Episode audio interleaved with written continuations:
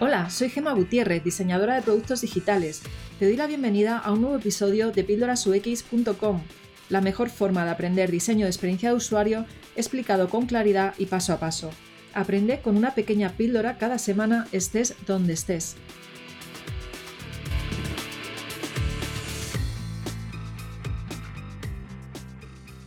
Hola, estamos hoy aquí con Claudia Cuevas. He invitado a Claudia al podcast de Píldoras UX porque me gustaría, estoy muy interesada en que nuestra comunidad pues, conozca a esta gran profesional. Claudia actualmente es Product Manager en Jovan Talent, eh, pero aquí lo importante es que yo conocí a Claudia porque ella fue mi profesora y mentora y precisamente en, esa mentoría que me hiciste, me hiciste de Hero Camp, eh, pues me contaste un montón de cosas que, a mí me hubiera gustado escuchar hace años. Entonces, eh, toda esa energía que me transmitiste en esa sesión, me gustaría pues ahora que la, pues la transmitas a, la audiencia que tenemos, ¿no? Y, creo que puede ayudar muchísimo, no solamente a personas que estén buscando trabajo en este momento, sino también a personas pues, que quieran hacer un cambio laboral, ya sea a corto o medio plazo. Así que, antes de nada, pues aunque yo te he hecho ya una pequeña presentación, me gustaría que nos contaras tú eh, quién eres y qué haces. Vale, pues encantada, Gema, de estar aquí. Como te dije, es un placer. Cuando me lo ofreciste, me pareció fantástico. Em, y nada, para contar algo sobre mí, eh, pues siempre estaba en producto. Eh, desde que empecé, bueno, y di algunos bandazos, es verdad que siempre he sido una persona que va investigando un poco hacia dónde quiere ir, ¿no? Pero de forma inconsciente siempre he acabado haciendo producto. Eh, empecé estudiando arquitectura, no se sabe muy bien por qué, bueno, porque me gusta la construcción y la ingeniería y tal, pero sí que es verdad que eran proyectos, me di cuenta que eran proyectos como demasiado grandes, ¿no? Y que era... Eh, no tenía velocidad, era demasiado perfeccionista, y había que proyectar muchísimo. Y a mí lo que me gusta es pensar, hablar con la gente, conocer los problemas de, de, los equipos. Me acuerdo que mi asignatura favorita era ergonomía. Y ahí es donde me di cuenta de que en realidad lo que tenía que hacer era meterme en producto. Eh, pero bueno, probando un poquito y, hasta hoy estudié ingeniería en diseño industrial y desarrollo de producto, que básicamente lo que significa es que eh, diseñamos eh, productos físicos, ¿no? Pues desde una mesa, el interior de un coche, eh, una línea, como las líneas de fabricación de, de cualquier producto, aerosoles, cualquier cosa. Y luego me especialicé en, digital, en la nave nodriza y estudiando el curso, el gran curso de productos digitales, se llama. Y después de eso, bueno, también estuve, empecé a trabajar en, bueno, mi primera startup, se podría decir, porque antes trabajaba en la parte de, distribución, de distribución de nuevo mercado para, para África con Hawkers. Em, eso fue una aventura brutal porque es verdad que no estaba tan metida en el desarrollo del producto, pero sí en comprender cómo el contexto y, y el mercado eh, son fundamentales para, para, vender el producto que estás desarrollando, ¿no? Eh, y ahí aprendí muchísimo. Después de eso eh, me metí en OnTrack, ahí estuve, hice pues una buena parte de mi carrera en la parte de diseño de producto y UX. Y, y después de eso pues fundé mi propia startup que se llama Bendita Llave. Eh, no sé si quieres que vaya diciendo de qué hace cada startup. Pues eh, yo creo que no, que vamos a ir ya un poco más al tema que nos trata, pero sobre todo, a ver, aquí ya lo que ha visto las personas que nos están escuchando es que, te has movido mucho, eh, que eres muy inquieta, te has movido mucho, tienes ya mucha experiencia, eh, sobre todo muy orientada a startups. Y, bueno, pues aquí recuerdo que, yo te estaba comentando, ¿no? Que, yo estaba muy interesada ya en, hacer ese cambio de UX designer a product designer, que al final pues es y yo te decía, bueno, es que no sé si por mi experiencia, y tú me decías, bueno, Gema, em, llevas muchísimos años como UX, eh, llevas dos años, ¿no? También como trabajando para startups, perfectamente puedes ser product designer. Y, me empezaste a contar, pues que muchas veces nos limitamos, ¿no? A nosotros mismos. Entonces, quizá por ahí me gustaría que, me dijeras qué opinas con esas limitaciones que me contabas, que esas puertas que empezamos a cerrar sin darnos cuenta, ¿no? ¿Cómo, sí. ¿cómo ves tú eso? Sí, esa metáfora eh, creo que es como súper fácil de entender. Em, o sea, al final, mm, el ser humano como que tendemos a pensar que solo podemos hacer las cosas para las que estamos muy preparados. Es verdad que hay gente que es más lanzada y más vaga, más valiente, puede tener todo o varias de algunas de esas cosas y entonces decidir pues eh, lanzarse a por cosas sin estar tan preparada. Pero en general las personas tendemos a pensar, no, es que como yo no he estudiado eh, esta especialización, pues no puedo hacer esto, o em, como no tengo suficiente experiencia como product designer, no soy product designer, etcétera, ¿no? Yo creo que todo depende mucho de la actitud. Em, por ejemplo, cuando, cuando empecé en OnTrack, eh, la, gente me, la gente me decía, pero ¿cómo vas a entrar allí si no tienes ni idea de diseñar para digital? Yo no había hecho nunca, nunca, nunca nada. Había, había hecho un curso de WordPress. y ya. Eh, entonces, claro, eh, ahí yo decía, pero es que eh, precisamente esto es la vida, ¿no? O sea, yo cojo, me meto y aprendo y veo si me gusta, veo si me encaja, veo si es lo que quiero hacer, pero si no lo pruebo, ¿cómo lo sé? es verdad que a su vez me puse a hacer el curso de, de, la nave nodriza, ¿no? Pero lo hice a la vez, no, no es como que dijera, no, bueno, eh, no voy a presentarme al puesto de on-track porque como no he hecho la especialización, pues no estoy preparada para hacerlo. Entonces, primero voy a hacer la especialización y una vez la acabe, voy a empezar a buscar trabajo. Y eso es una actitud que yo veo muchísimo, porque llevo cuatro años eh, haciendo mentorías con Digiro Camp, con muchísimos alumnos y todos, todos, todos, o el 98%, tienen el mismo, la misma idea en la cabeza, ¿no? Es yo hasta que no acabe Digiro Camp, yo hasta que no tal, eh, no estoy preparado. Y creo que eso a día de antes era así, antes era, bueno, pues si querías ser abogada laboralista, pues te tenías que hacer el máster de especialización, ¿no? Pero en nuestro sector no funciona así, en nuestro sector es mucho más experimental. Y, está todo por construir, ni siquiera está claro lo que es un product designer o un product manager. Cada día van cambiando los, los títulos y qué significan, porque es un sector muy nuevo y eso es algo que tenemos que aprovechar. A ver, aquí también aclaro que eh, aunque Claudia no tuviera experiencia en productos digitales, sí que tenías mucha experiencia haciendo investigación con usuarios y, haciendo investigación de campo y eso es algo que interesaba mucho a OnTrack, o sea que al final evidentemente tenías unas habilidades que, que, a ellos les interesaban y que venías con experiencia. El caso es que mm, una cosa interesante que aquí estás diciendo es que de que no tenías un título que certificara ese puesto, tú te, lanzaste a, aplicar y a decidir que sí que valías, ¿no? Y, en las entrevistas al final te hiciste valer y te acabaron contratando, que es esa actitud, ¿no? De la que hablas de, ir a por las cosas que quieres, ¿no? Mm. Sí, la actitud es que al final eh, yo creo que la gente... Es verdad que hay empresas en las que necesitan un título para contratarte, ¿no? Pero justo este sector nuestro querido eh, no es así normalmente. Tiene mucho que ver con lo que has conseguido, eh, aparte de lo que hayas estudiado, si es que has estudiado, porque hay sitios en los que no les da igual que no hayas estudiado, tus méritos van por delante. Em, y, eso es algo que efectivamente hay que explotar. Em, o sea, es un poco como, como todo en la vida. Yo siempre digo que no, eh, cuando por ejemplo vas a una, a una oferta de a una entrevista de trabajo, yo siempre decía, mi actitud es algo eh, como cuando dicen el 60%, el 70% de tu cuerpo es agua, pues para mí el 80% de mi actitud es Claudia. Y es lo que hace que yo sea quien soy, ¿no? No son mis habilidades, porque las habilidades aprenden. La actitud es intrínseca. Yo, por ejemplo, cuando empecé a jugar a voleibol con 18 años, y, hablo del voleibol porque es que al final una persona estar eh, formada por muchísimas cosas, no solo por sus habilidades profesionales. ¿no? Entonces, yo le decía en la entrevista a Javier Escribano y a Marco Urras, les decía, yo, por ejemplo, cuando empecé a jugar a volei, no tenía ni idea, venía a baloncesto.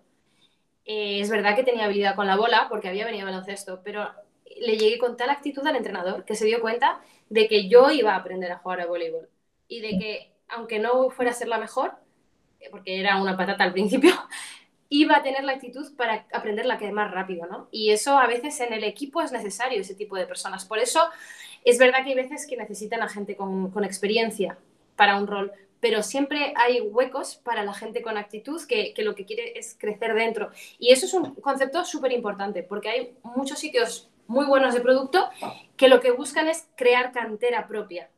¿Eso qué significa? Les interesa gente con poca experiencia, pero con mucha actitud para aprender de sus propias metodologías y prácticas. Y que fue en mi caso fue así. Eso es interesante, o sea que es verdad que las startups eh, tienen otra manera de, contratar y de, ver cómo tienen que ser los, equipos de trabajo, totalmente distinta a cómo son las empresas grandes. o sea que aquí, pues nada, damos el consejo de, que la actitud es importante, ir a por todas eh, y ver un poco la vida como un juego, ¿no? Que me decías tú que me encantaba. Sí, o sea, es que es súper, eso yo creo que cada vez, yo me acuerdo, a mí me dieron ese consejo cuando monté Bendita Llave, al principio no podía dormir los primeros meses del estrés, ¿no? De pensar que cada decisión eh, que tomaba eh, literalmente impactaba al producto, ¿no? Y, al negocio y a nuestros, no sé, a todo, a nuestros clientes, etc. Entonces, eh, me agobiaba muchísimo y me bloqueaba un poco, ¿no? Era como parálisis por análisis, se llama esto, ¿no? De, de pensar, Dios, ¿qué impacto tengo? Pues lo pasaba muy mal y me costaba mucho tomar decisiones. Eso al principio, ¿no? Lo que una amiga mía, Ana Yera, la quiero muchísimo, me dijo un día, eh, Clau, tómatelo como un juego. O sea, tú tira para adelante, porque nadie sabe cuál es la respuesta correcta, ¿sabes? Nadie lo va a saber, ni siquiera la persona más experta.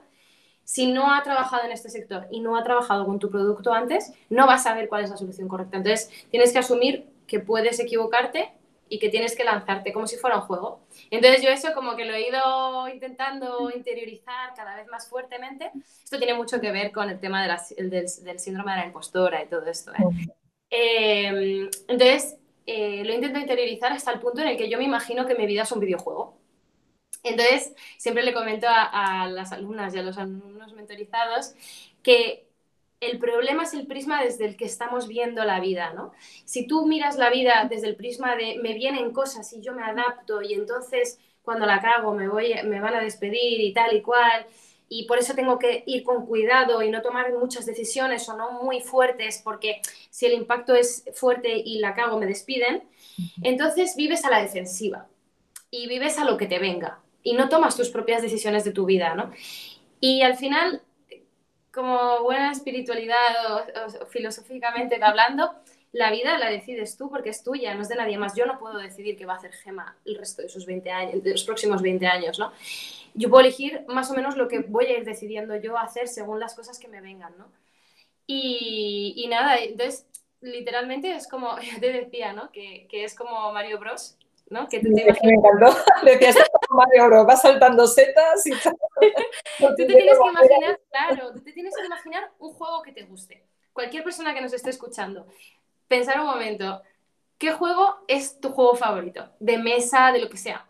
Tú cuando te pones a jugar ese juego, ¿cómo te lo tomas? Como, uy, no me voy a mover, eh, voy a intentar que mi personaje no haga casi nada, eh, porque si, si me caigo de la seta, me atropellan. Eh, no creo que esa sea la actitud, ¿no? En, el, en, el, ¿cómo se llama este? El de las casas y los hoteles. Eh, ¿Cómo es? Mm, Monopoly. El, Monopoly, vale. Vale, pues estás con el Monopoly y entonces dices, no, no voy, a, no voy a invertir en nada, no voy a gastar nada, porque como haga algo, me quedo sin el único hotel que me queda. Pues no, porque es un juego, ¿verdad? Como es un juego, te das eh, la opción a perder. Y entonces inviertes y te lo pasas bien y te diviertes y tú ganas, tú juegas para ganar. Tú juegas para ganar. Pues la vida es igual, hay que jugar para ganar.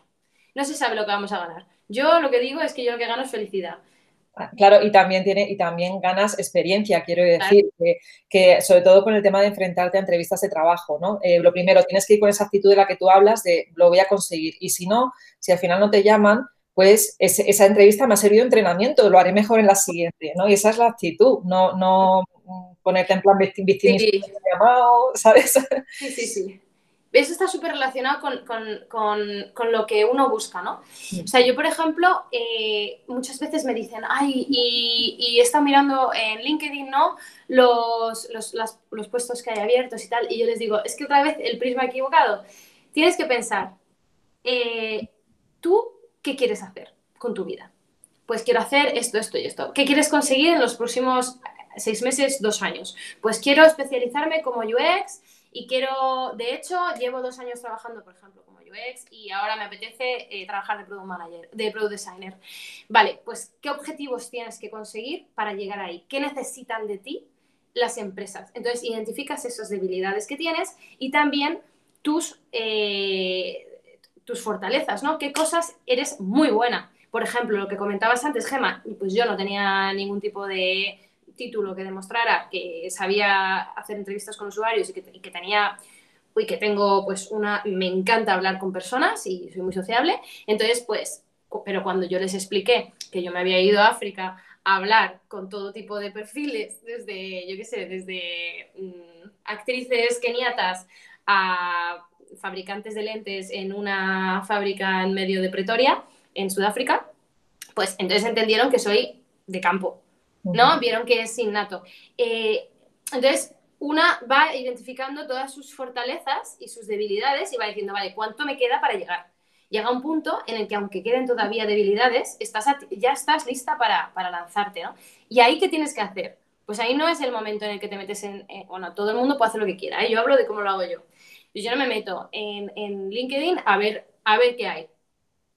Bueno, puedes hacer eso un poco para inspirarte. A ver qué te interese, claro. claro, lo que, lo que, realmente tienes que hacer es, vale, ¿a ti dónde te gustaría trabajar?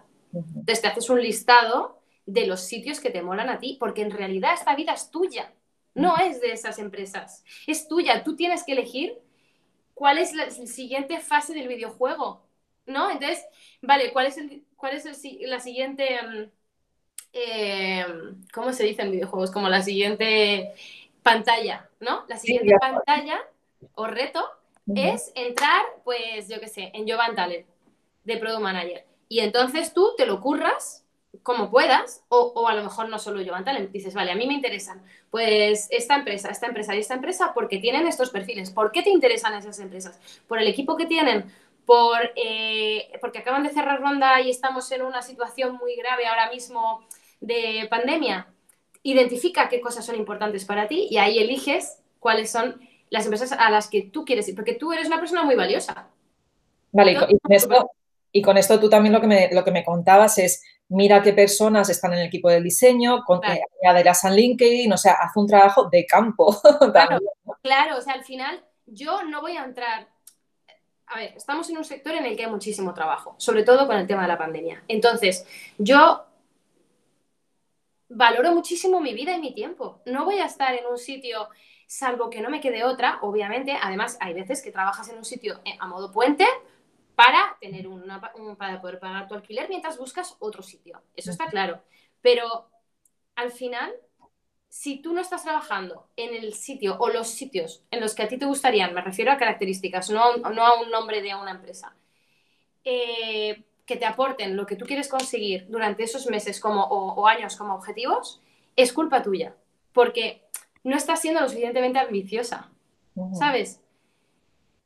Ya te digo, todos tenemos que pagar el alquiler, entonces puedes tener un trabajo puente. Puedes ponerte de, autónoma o puedes meterte en un sitio que necesiten a alguien durante unos meses, mientras buscas algo que realmente te llene y que te vaya a cumplir, te vaya a ayudar a cumplir esos objetivos que quieres tú desarrollar. Por ejemplo, oye, yo quiero ser product designer de aquí a un año y me falta experiencia porque he identificado mis debilidades y mis tal tengo la oportunidad de buscar un sitio en el que busquen a alguien junior como yo, o si tengo que pagar el alquiler, pues me mantengo eh, con mi posición actual aquí y mientras voy desarrollando esas habilidades y buscando el sitio en el que a mí me gustaría trabajar, porque es que siempre tenemos como esta tendencia a, ay, me han dado trabajo. Ya. ¿Qué, oportunidad. Eh, qué suerte tengo. No, no, no. ¿Qué suerte tienen ellos? Sí, ese es, otro punto, que quiero que comentes, porque me acuerdo que tú me decías, Gemas, que tú vas a una entrevista y no solo te entrevista la empresa a ti, es que tú tienes que entrevistarles a ellos y hacerle preguntas a ver si, realmente esa, empresa te interesa para trabajar allí, ¿no? Claro. O sea, al final eh, va a ser, o sea, todo el mundo sabe, igual que el 80% es actitud o el 90% es actitud, eh, ocho horas de tu día los pasas en, ese sitio, aunque sea en remoto, y con esa gente. Lo primero, ¿te cae bien esa gente? porque si no te cae bien, I mean, ¿qué haces hablando tantas horas con ellos? ¿no? no te gusta cómo trabajan sus prácticas. Eh, o sea, hay como ciertas cosas que, dependiendo de la persona, pues son más importantes. Por ejemplo, para mí es importante la actitud de la gente, que sea gente de la que vaya a poder aprender y que quiera aprender conmigo. Eh, las metodologías que sean buenas o quieran ir en dirección a metodologías buenas, que el producto tenga recorrido y que el sector sea interesante. Digamos que esos son como cuatro puntos importantes, ¿no? Luego también está pues el salario y todas estas cosas, pero eso es otro tema diferente. Eso se negocia, ¿no? Pero estas, estas cosas son intrínsecas, estos detalles, estas características que te he contado son intrínsecas de la empresa. Y no la van a cambiar porque entres tú. O sea, tú siempre vas a tener, obviamente, eh, un poco de impacto más o menos en la cultura, por ejemplo, ¿no? en las metodologías. Pero si es un sitio en el que tienen claro que quieren seguir trabajando como trabajaban antes o con las unas metodologías con las que tú no estás de acuerdo, pues igual, si no te has enterado antes, cuando entres te llevas un carpetazo, ¿no? Sí. Y tiene mucho que ver con, con el tema de la pantalla y de los videojuegos. ¿Qué videojuego quieres jugar tú? ¿Quieres jugar el videojuego de lo que me encuentre y, me, trago lo que haga falta y aunque no me guste yo tiro para adelante? ¿O quieres jugar el que realmente te apetece, el que te motiva y el que juegas para ganar? Vale, y aquí ya dejo claro una cosa para quien nos esté escuchando, que igual está, imagínate que está en el paro, que no encuentra y dice, claro, pero es que tal, es que me tendré que conformar con lo primero que llegue. Bueno, pero es que lo primero que llegue, si tienes que pagar un alquiler, hipoteca, etcétera, tienes hijos, puede ser tu trabajo puente, ¿vale? Una vez que entres ahí, ponte las pilas y ponte a buscar un trabajo que te llene y en el que puedas estar los próximos cinco años, ¿no? Eso es justo. Y hay una cosa eh, curiosa que es que la gente me dice, joder, Claudia, es que eres muy ambiciosa, lo quieres todo, ¿no? Eh, porque quiero un trabajo en remoto, eh, que el equipo sea bueno, que, que, tenga buenas metodologías, bueno, todo lo que estábamos comentando, ¿no? Y yo les digo, pero tú te crees que en el mundo entero no va a haber un trabajo para mí? O sea, ¿tú te crees que eh, lo grande que es este mundo no voy a encontrar un trabajo que encaje con mis necesidades? Igual que, y que yo encaje para ellos, ¿no? Con sus necesidades. No digo que yo vaya a valer para todas las empresas, ni que todas las empresas me valgan a mí, sino que yo voy a seguir buscando hasta encontrar. Y, eso es algo que, que, tiene mucho que ver con la puerta. Otra vez, ¿no? Eh, si yo me creo que, es, que la puerta está cerrada, es decir, solo puedo acceder a los trabajos que veo en LinkedIn, por ejemplo, y que, que me tengo que conformar con, pues yo qué sé, imagínate que la mayoría, como hace un año y medio, no eran remotos, ¿no? Eh, bueno, pues si yo me, si yo me decido, yo, pienso, no, es que no voy a encontrar un trabajo con el salario que yo quiero, con el, con el equipo que yo, el tipo de equipo que yo quiero y con las metodologías que yo quiero, que sea remoto. Ya me, he inventado una, una, cerca alrededor mío, una cerca invisible. Y hacemos eso constantemente con todo, ¿no? Porque es como proyectamos la realidad, es normal. Pero lo que hay que hacer es romper esa valla. O sea, esa cerca no existe. No es verdad. O sea, el mundo es enorme.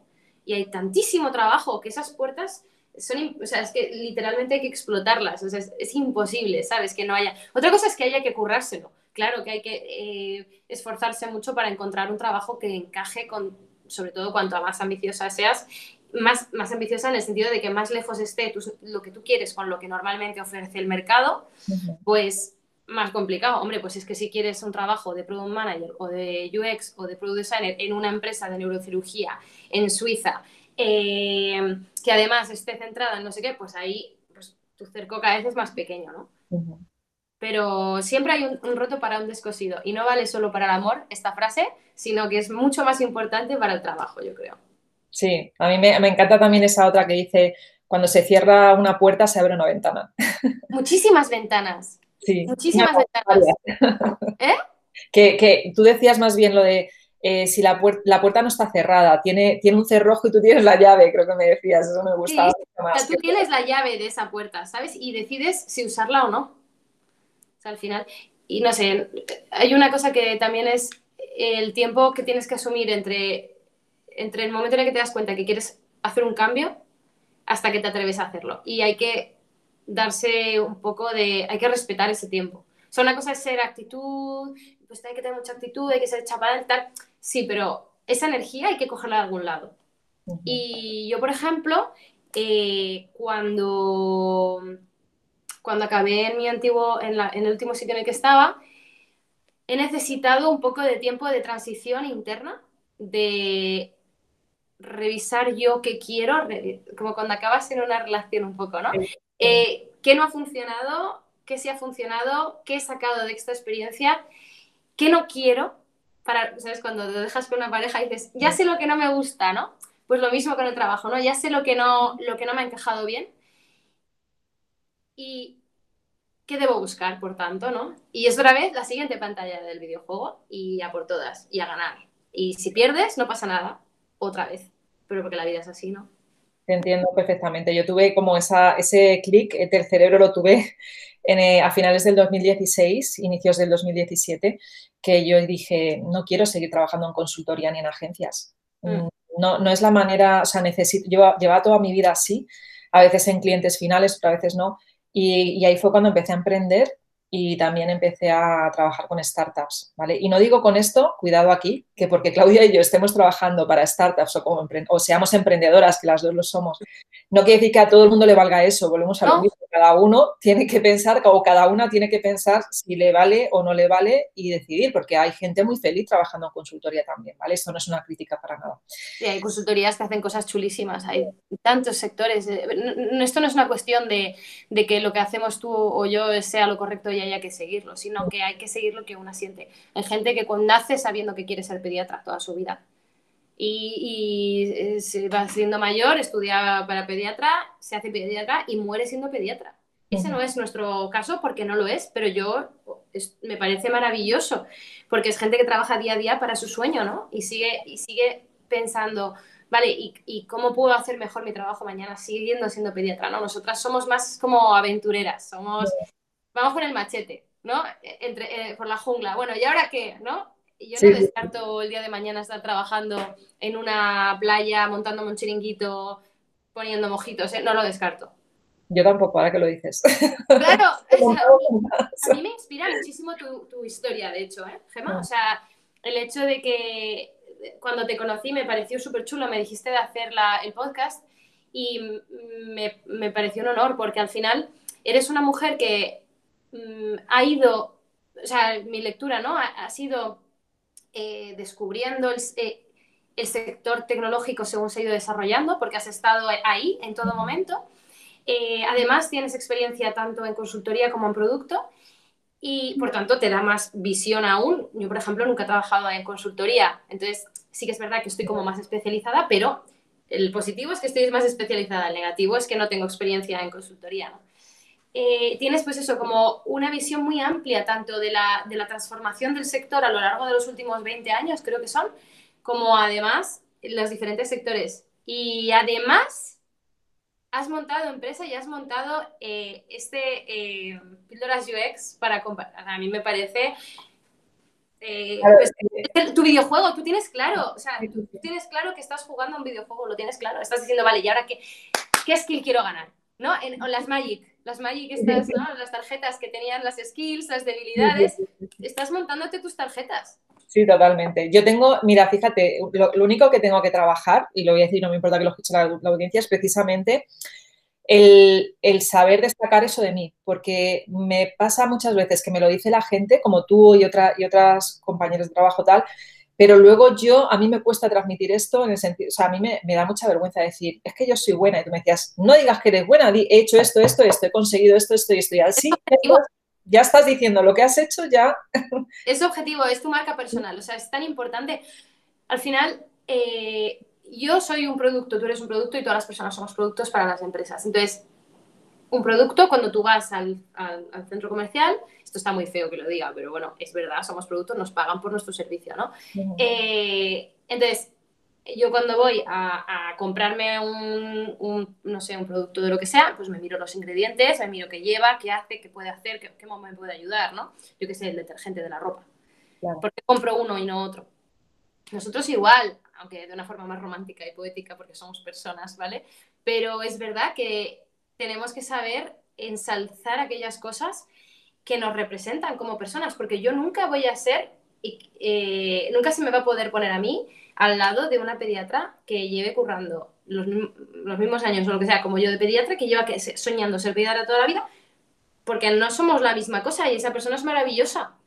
Pero yo tengo que saber mi marca personal cuál es. Y pues mi marca personal son una serie de características que me representan como persona y como trabajadora. Y tú tienes las tuyas, todos tenemos las nuestras. Y, entonces hay empresas buscando esas características, como cuando yo voy a por el detergente, ¿no? Y de repente te encuentran y es amor a primera vista. Porque le estás diciendo, justo tú, no es una cuestión de venderse, de, montarte una película, sino de decir, esta soy yo y esta no soy yo. O sea, yo cuando voy a las entrevistas digo, yo esta no, soy esta, ¿eh? O sea, yo si buscas a alguien que sea eh, muy diplomático, que no vaya a levantar la voz, que vaya a seguir tal, eh, o que tenga experiencia en esto. No tengo experiencia en esto. Me gustaría aprender, me gustaría desarrollarla, pero no la tengo. O sea, también digo quién no soy, ¿no? Y esa es nuestra marca personal y se va desarrollando con el tiempo.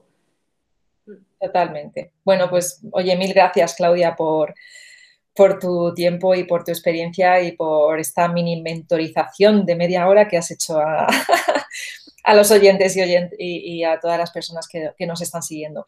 Pues eh, espero que sigamos en contacto, Claudia, porque, porque la verdad es que tienes mucho que contar y, bueno, ya todo el mundo ha visto la energía que tienes, que es bestial. A mí me encanta. O sea, yo acabo de hablar contigo y estoy ya todo el día contenta. ¿no? Una carga ahí. Sí, sí, total. Sí, bueno, yo me gustaría cerrar, Gema, con tres puntos eh, de cierre para que quede claro qué es importante para nosotras en esta conversación. Vale. Vale, 80-85% de actitud es lo que nos conforma. Identifica tus objetivos y tus retos y piensa a ver cuál es tu plan para, ir para conseguirlos.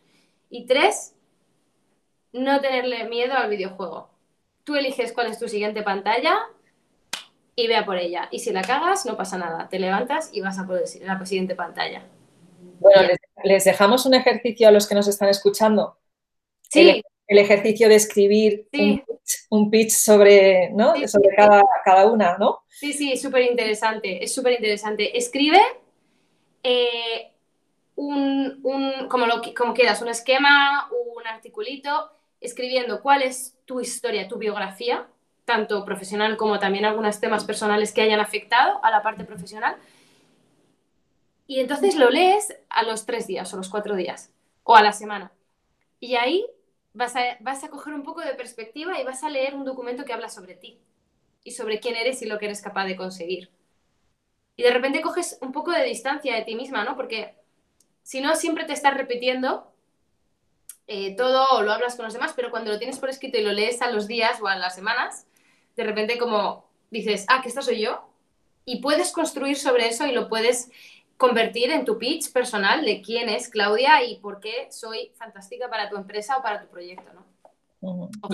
Y, este, ejercicio no lo hacemos habitualmente y no vamos preparadas a una entrevista de trabajo con este ejercicio hecho. ¿eh? Y esto es un problema, porque tenemos que tenerlo claro. Nos tenemos que conocer a nosotras mismas, ¿no? Para luego ser capaces de transmitir eso. Eso es. Bueno, pues ahí lo dejo. Muchísimas gracias por tu tiempo. Bueno, gracias a ti, Gemma, ha sido un placer. Si te ha gustado este episodio, puedes recibirlo cada semana en tu correo electrónico. Suscríbete ahora en píldorasux.com barra podcast o a través del enlace que encontrarás en la descripción del podcast. Muchas gracias por escucharme y hasta la semana que viene.